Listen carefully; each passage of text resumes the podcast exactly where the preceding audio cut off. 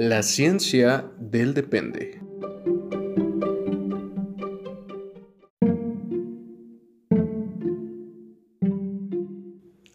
Las opiniones aquí expresadas son entera responsabilidad de quien las emite y no representan el pensamiento institucional de las organizaciones en las que colaboran nuestros conductores.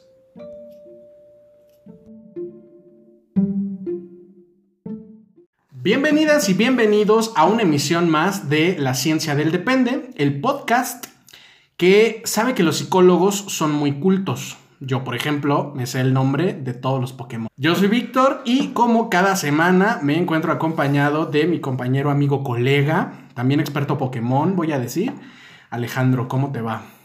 Encantado de estar de nuevo aquí en otra emisión más de La Ciencia del Depende.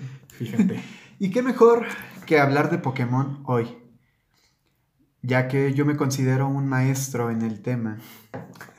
Experto, dices. Expertísimo. No, no es cierto, pero mira. Yo diría que sí, pero vemos. Habrá que evaluarlo con un instrumento de medición, eventualmente.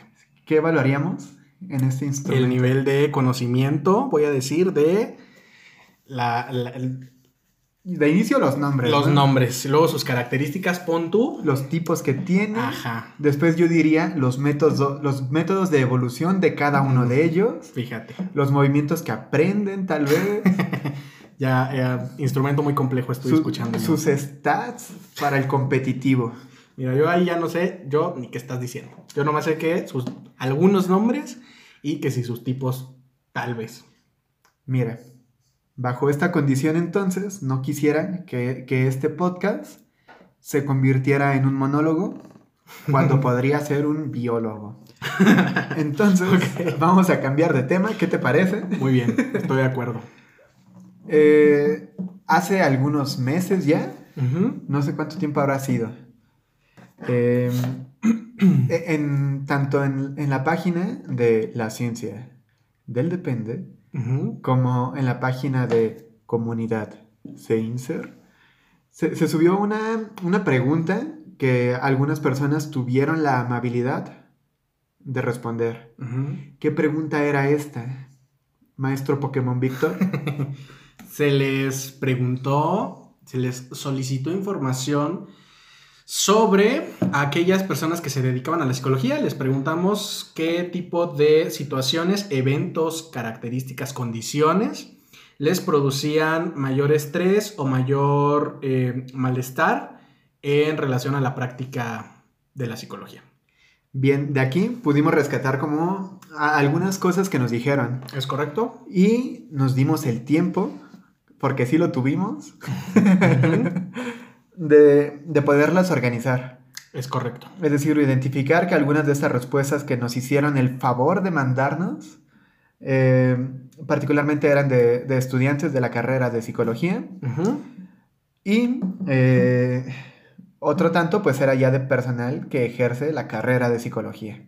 Es correcto. Que ya se dedica en algún campo a el ejercicio profesional. Bien, An- antes de dar pie a este tema, Víctor, ¿qué dirías tú que pueda ayudar a que la gente que a lo mejor dice, ay, yo no soy psicólogo, mejor no escucho esto? ¿Qué, qué dirías tú? Quédate, ¿por qué? ¿Por qué se van a quedar a escucharnos? Pues mira, normalmente tal vez podríamos, eh, voy a decir, generar empatía, tal vez, eh, con el personal que se dedica a la psicología en relación a ciertos temas y también probablemente ayudar a mejorar mm, esta mm, cultura, tal vez, de la, eh, del servicio psicológico en general, no, no, solo la, no solo la atención clínica, sino como que, que de esto le- se le complica y o le impacta al psicólogo en general. Porque a lo mejor, pues, ajá, yo no soy psicólogo, pero sí tengo que si mi amigo psicólogo, que si mi familiar psicólogo, que si mi pareja, entonces pudiera a lo mejor de ahí empatizar un poco al respecto. Y también, pues, conocer como algunos elementos sensibles, puedo decir, en relación a la profesión. Yo les invitaría a quedarse por el chisme. Ah, súper sí. El chisme da vida, el chisme sí. Ya nada más por eso, es cierto. Mira, en última instancia estamos en, en época decembrina. Seguramente se van a reunir con los tíos, con las tías, con las abuelitas, con los abuelitos. con los abuelites, voy a decir. Ajá. Y mira, hasta por sacar tema de conversación. Tal cual. Así, ¿sabías que los psicólogos... eh, nah, ahí está. Es correcto. Para generar la conversación, dices. Pues sí, eventualmente sí. Igual y no te funciona sacar este tema de conversación, pero si te funciona, recomiéndanos. Preferentemente, así es. Y si no te funciona también, digo, ¿cuál es el problema? Hay más chisme, claro que Sí, ah, De otros temas, de otros, claro que sí. Seguramente estarán comprando ahorita sus, sus regalos navideños. Bueno, en su cartita de este regalo es para, le pueden agregar y te recomiendo que escuches La ciencia del depende, ¿no? Fíjate, puede ser lo que sí. Aquí te mando el enlace, cópialo, claro que sí. Hagan una captura de la imagen de, de La ciencia del depende, imprímanla y con esa forren los regalos navideños.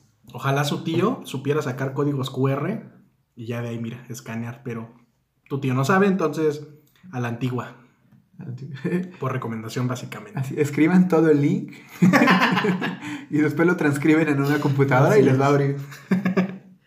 Es correcto, muy a la antigua, pero funcionaría.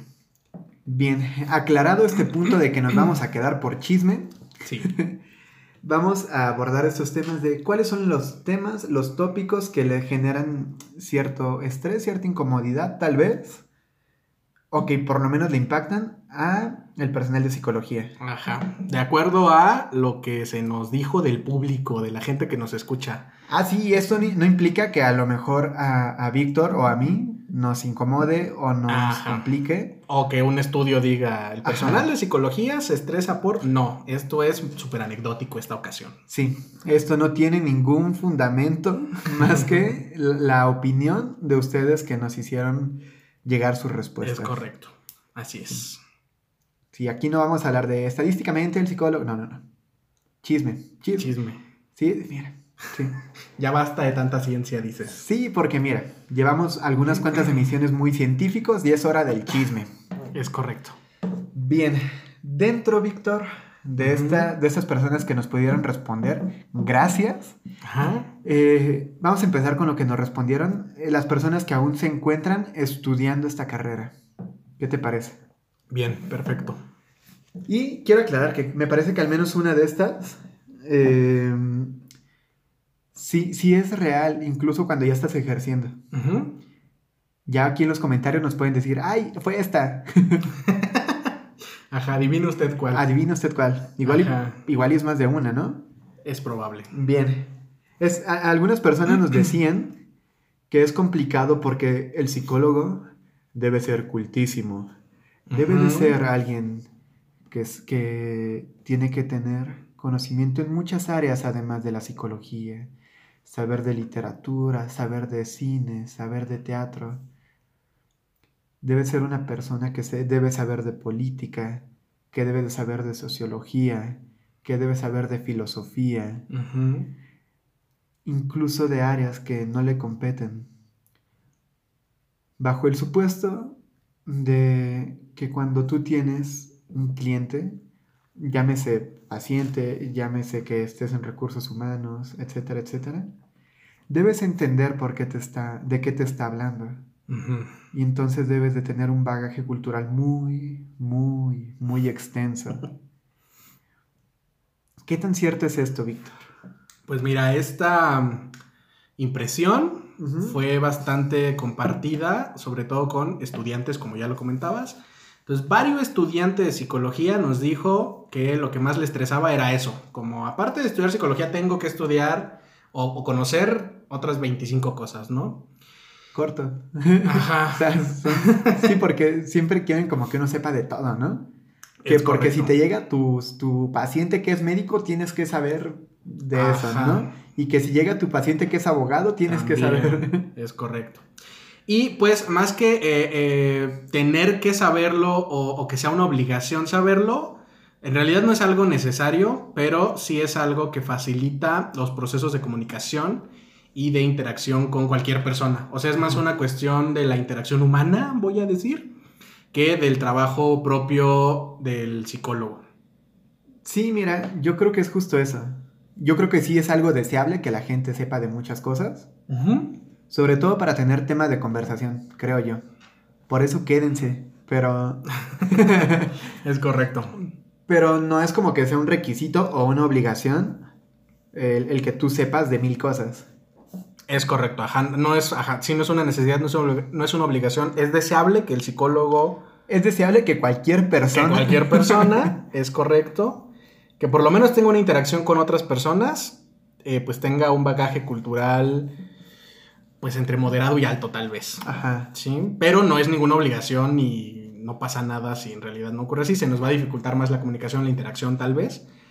Pero fuera de eso, no es una obligación. Sí, facilita también, digamos, el rapport. Sí, ajá, sí, sí, sí. Que ya creo que eso lo definimos en alguna ocasión. Es correcto. Seguramente en lo de crisis. Cuando hablamos de crisis, si no han visto ese, ese, mm, si, no han escuchado más bien este podcast, yo sí les haría la recomendación, sobre todo por fechas, que, que se regresen y digan, ay, miren, ese está bueno. Y tengan por ahí una idea de qué onda. Es correcto.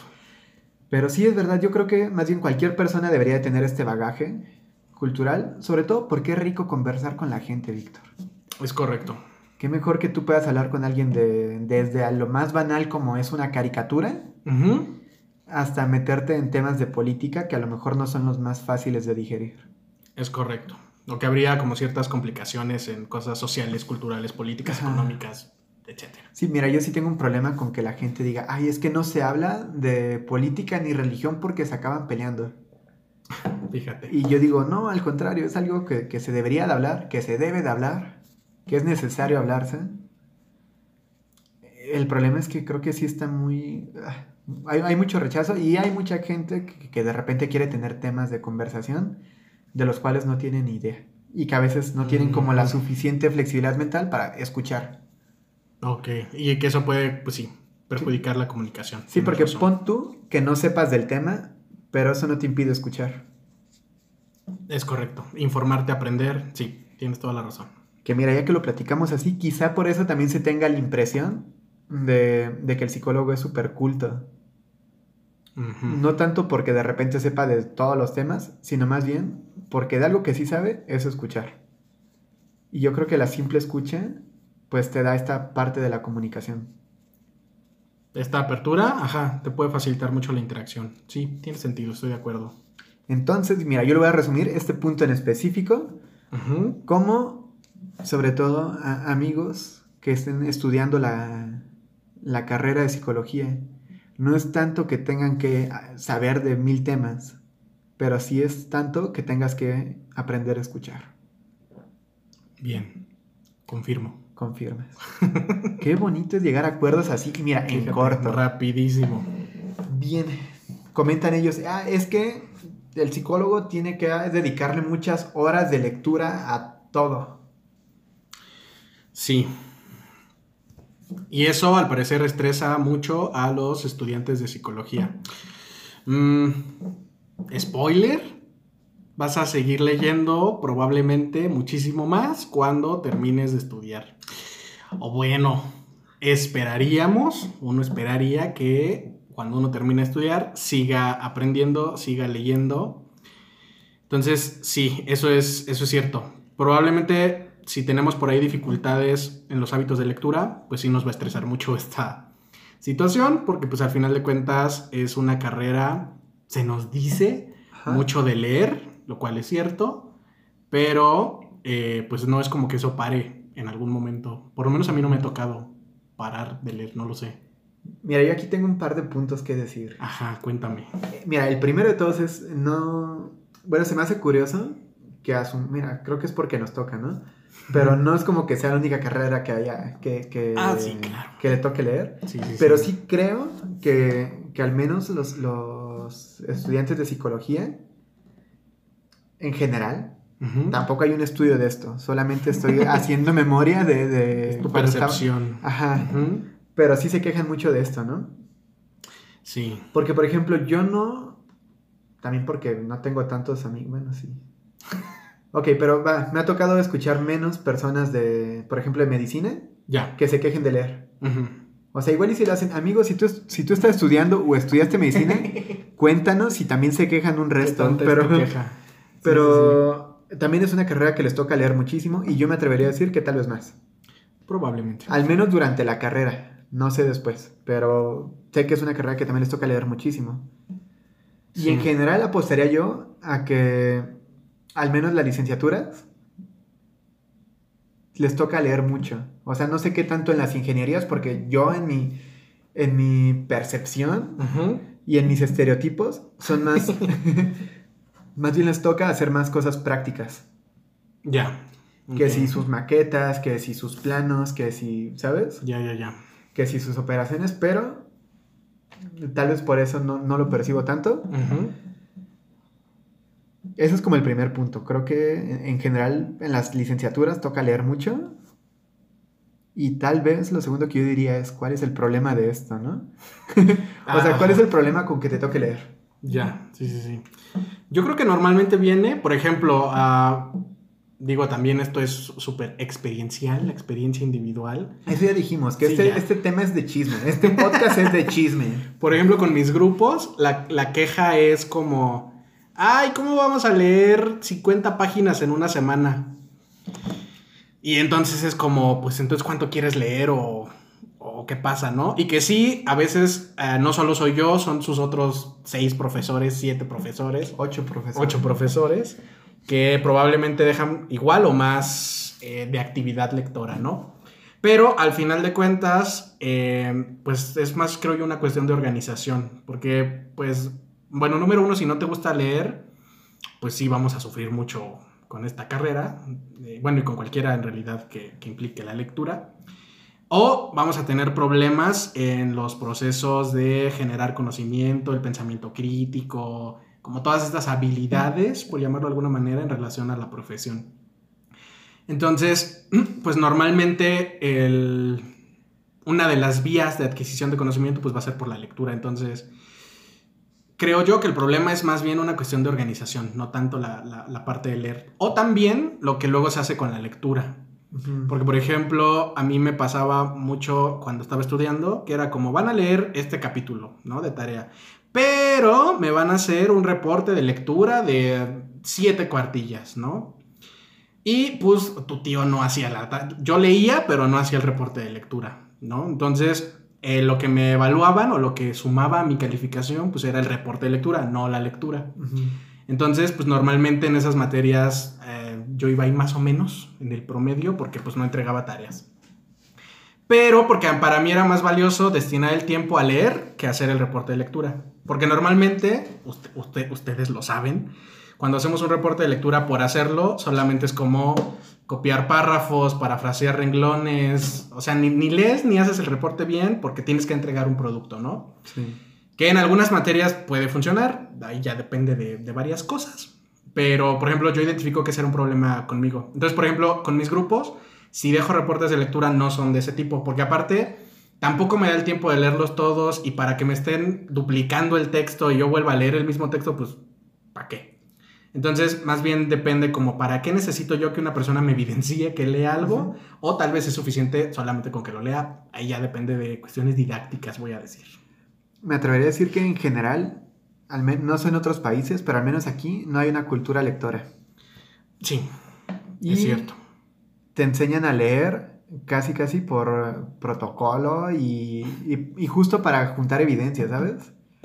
Pero no te, no te dan ningún elemento para, o más bien te enseñan muy pocos elementos para hacer la lectura disfrutable. Y entonces es como, ay, tienes que leer para que puedas hacer tus tareas, o para que pases X materia, o para que sigas aprendiendo, pero no te generan algo que te que haga que- que- que quieras leer, pues. Sí, sí, sí, sí. Y después entramos a la... Yo creo que esto ocurre desde la prepa. Que... Bueno, ocurre desde antes, pero... Esto de que solo te enseñan a generar evidencias académicas. Ya. No si aprendes, no si sabes, no si nada, como lo mencionabas ahorita. Y entonces te, te enseñan a querer aprobar, más no a querer aprender. Es correcto. Y mira, considerando todo eso, obviamente, ya los disculpo, quéjense. Se van a quejar de que hay que leer mucho, pues sí, porque como dices, solo te enseñan a leer para que cumplir. Sí, sí, sí, sí. Y al menos tú hacías mención de, ah, bueno, porque tienes que entregar que tu reporte de lectura, ajá, muchas veces ni eso. Muchas, muchas veces como lean y no tocan el tema de lectura, ¿sabes?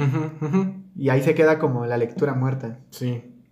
Y que en el mejor de los casos es como, bueno, leí, ya aprendí algo yo y qué padre. Pero en otros casos es, em, esa maestra, ese maestro ni siquiera retoma los, los textos, entonces ¿para qué lo leo? Y eso si no le sumamos problemas como la comprensión lectora. Sí. Y esta parte de leí todas las palabras, pero no entendí qué ocurrió. Ajá. Es también otro grandísimo problema.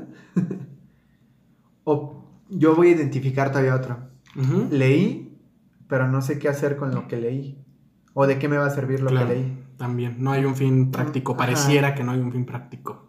Total. Pero mira, esto puede ser solo un tema, ¿sabes? Así por sí solito. Sí, ya ahorita. Crítica al sistema educativo. O sea, sí. Sí. Pero, pues uy, sí. Uy, no me des pelo, porque Pero sí, o sea, te, sí, impacta como estudiante, sí te estresa como estudiante, pero pues así va la cosa. Sí. Sí. Sí, porque esto va a ir de la mano con otra queja que nos hicieron llegar. Ajá. O sea, la opinión, era como opinión, pero mira, parecía queja. sí. Este, referente a las clases de epistemología y de filosofía. Sí. De, porque eh, al menos en la carrera de, de psicología, sí llevamos nuestros semestres de filosofía, nuestros semestres de epistemología. de epistemología, pero justo es eso, no te hacen entender para qué te va a servir, cómo la vas a utilizar y demás. Y es y yo creo que va de la mano con todos esos problemas respecto a la cultura lectora. Ya. Y va de la mano con los últimos dos que mencionamos.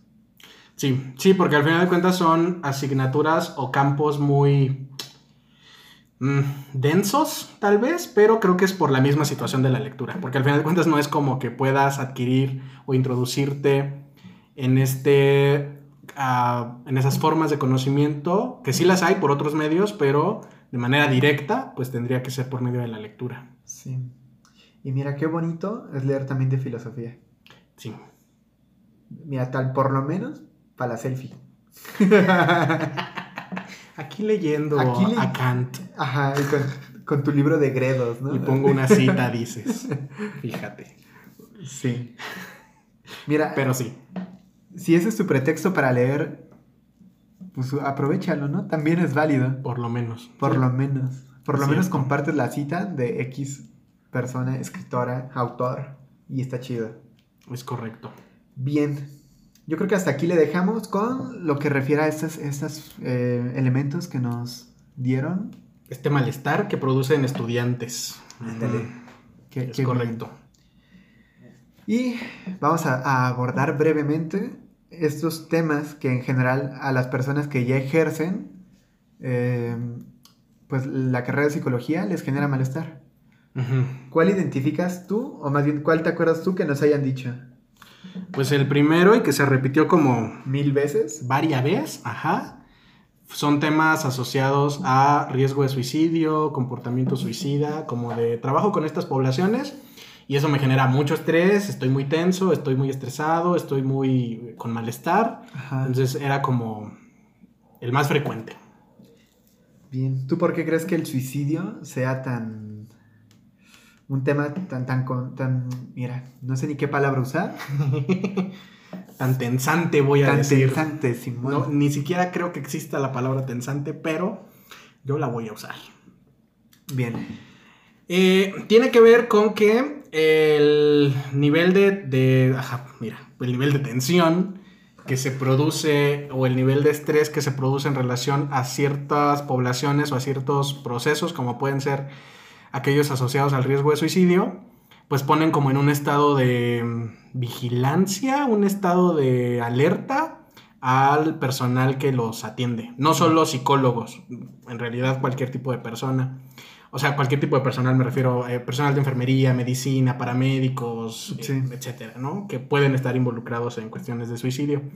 Pero en el caso de la psicología, eh, específicamente la clínica, por ejemplo, el abordaje de este tipo de situaciones implica como mucho desgaste porque implica como mucha inversión de energía, mucha inversión de eh, atención, por ejemplo, o sea, como muchos recursos ah, personales y profesionales que se eh, invierten en el abordaje de un caso de este tipo.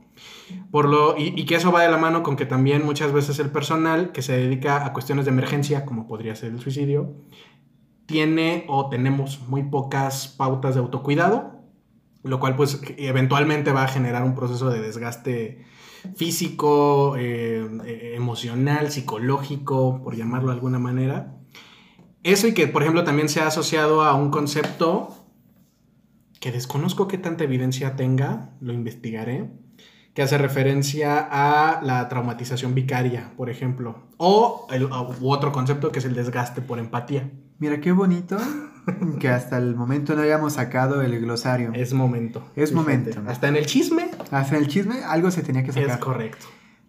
Traumatización vicaria. Traumatización vicaria. Dícese de. Dícese de la equivalencia de los procesos, entre comillas, traumáticos mmm, de una persona que está atravesando determinada situación y que se presentan en, la en el personal que lo atiende. A ver, pon un ejemplo. Por ejemplo, que a partir de... Mmm, yo tengo un consultante que me platica, que me cuenta su experiencia en relación a eh, por qué se quiere quitar la vida. ¿no? Me da sus razones, me explica su contexto, me, me comparte esta información.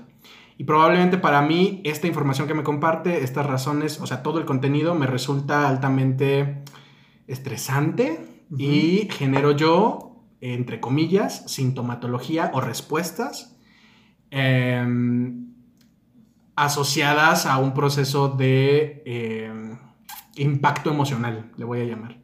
Entonces, a lo mejor yo estoy como muy concentrado en el caso de esta persona, constantemente estoy pensando en lo que me ha dicho, me voy a mi casa como con mucha atención en relación a lo que me ha platicado, eh, sueño con eso, me la paso pensando en eso, estoy como, todos mis recursos están, eh, o la mayoría de mis recursos están invertidos en esa situación, ¿no? Entonces, la estoy experimentando física, eh, físicamente, me refiero a fisiológicamente y a lo mejor cognitivamente, emocionalmente, como si yo también lo estuviera atravesando.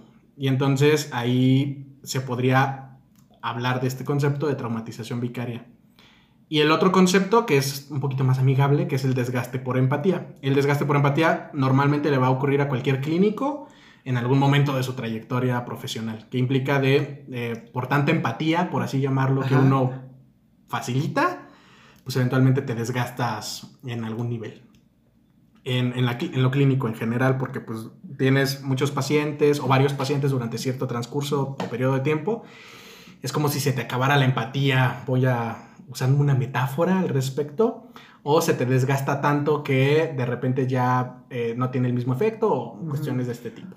O, mira, también podrá ser, corrígeme si no, Ajá. llega un punto en el que también la, por el mismo ejercicio de la empatía, llega un punto en el que pareciera que se hace automática. Sí. Y por ende no tiene ningún efecto. Es correcto. Y de repente entonces yo me vuelvo eh, insensible a los casos, ya no experimento la misma eh, respuesta emocional ante los casos, o sea, diferentes cosas. Me aburren los casos, por ejemplo. Eso como en, las cuestiones del desgaste. Y en los otros, pues empiezo a presentar estas experiencias, estas respuestas de malestar. O sea, ambos extremos. Básicamente. O te llevas mucho del otro o no te llevas nada. O te desinteresas completamente. Es correcto. Entonces, eh, en las cuestiones de suicidio, pues la bronca es que como está en riesgo la vida de otra persona, pues esto implica muchísima atención para el personal de, que trabaja con suicidio y en emergencias en general. Y de ahí que, pues bueno, ajá, normalmente se recomienda que no trabajes tantos casos al mismo tiempo, que tengas muchísimo autocuidado, que serie de cosas, porque es muy fácil que te desgastes, que te quemes, que te produzca malestar o tensión este tipo de, temas. Que lo mismo va a ocurrir entonces, o algo similar va a ocurrir entonces con la violencia. Es correcto.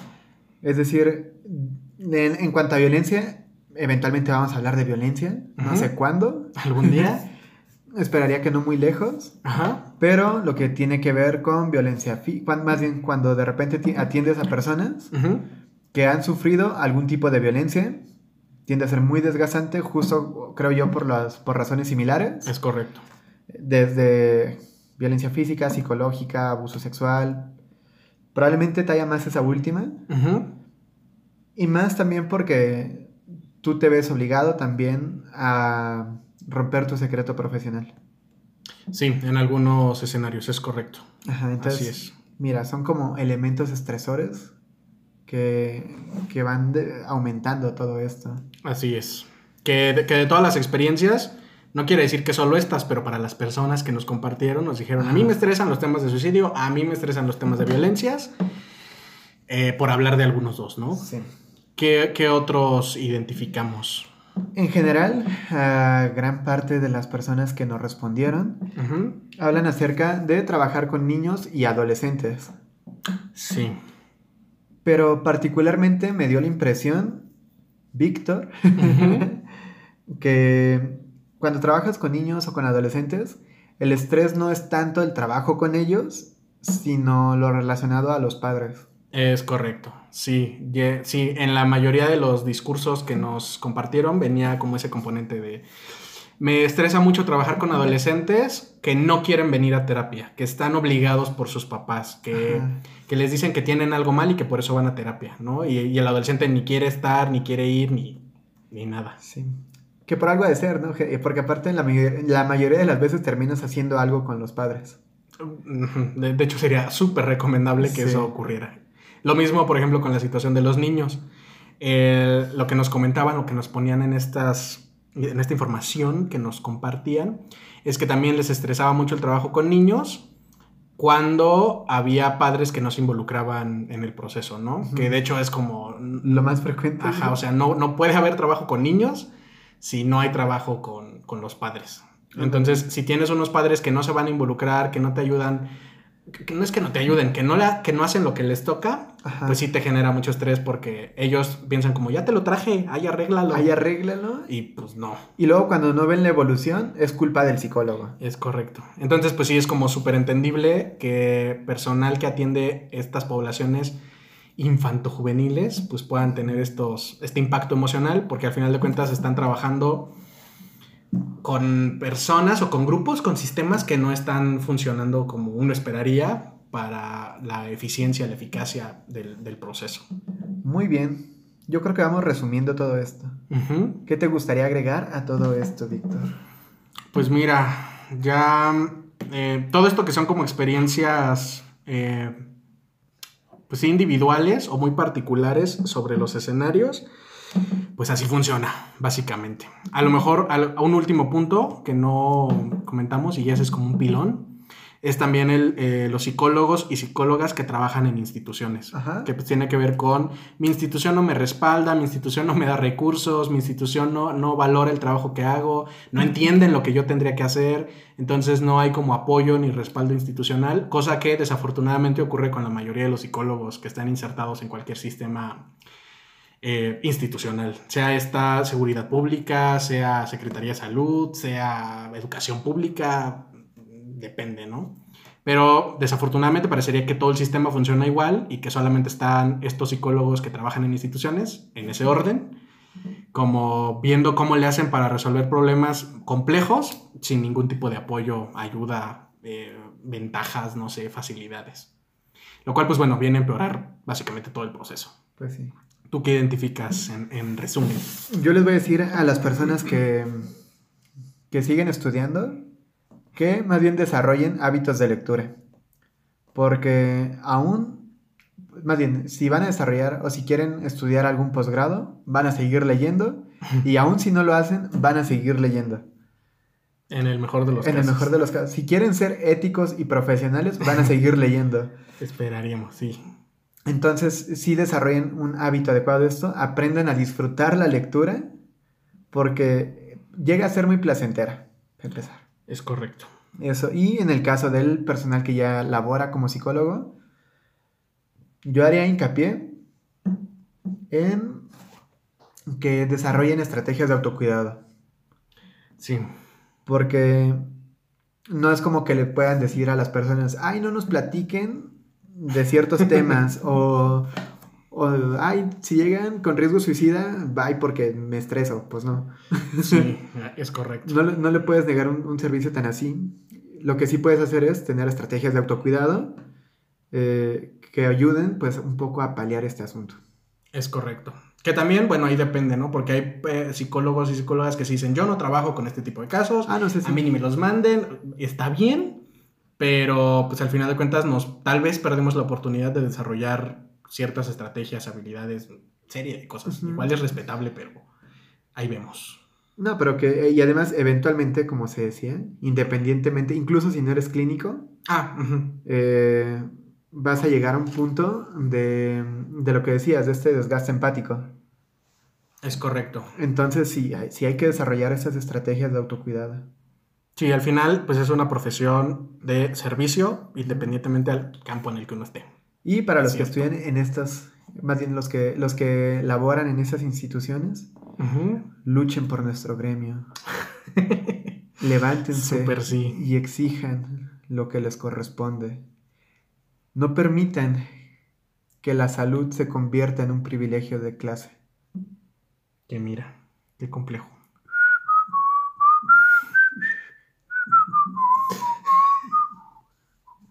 Ya pues. Sí, yo aquí me voy a poner como en los miserables, ¿no? Sí, ya. Una revolución va, va a ocurrir, fíjate. Tus palabras van a motivar una revolución. Ojalá. Esperemos. Ojalá.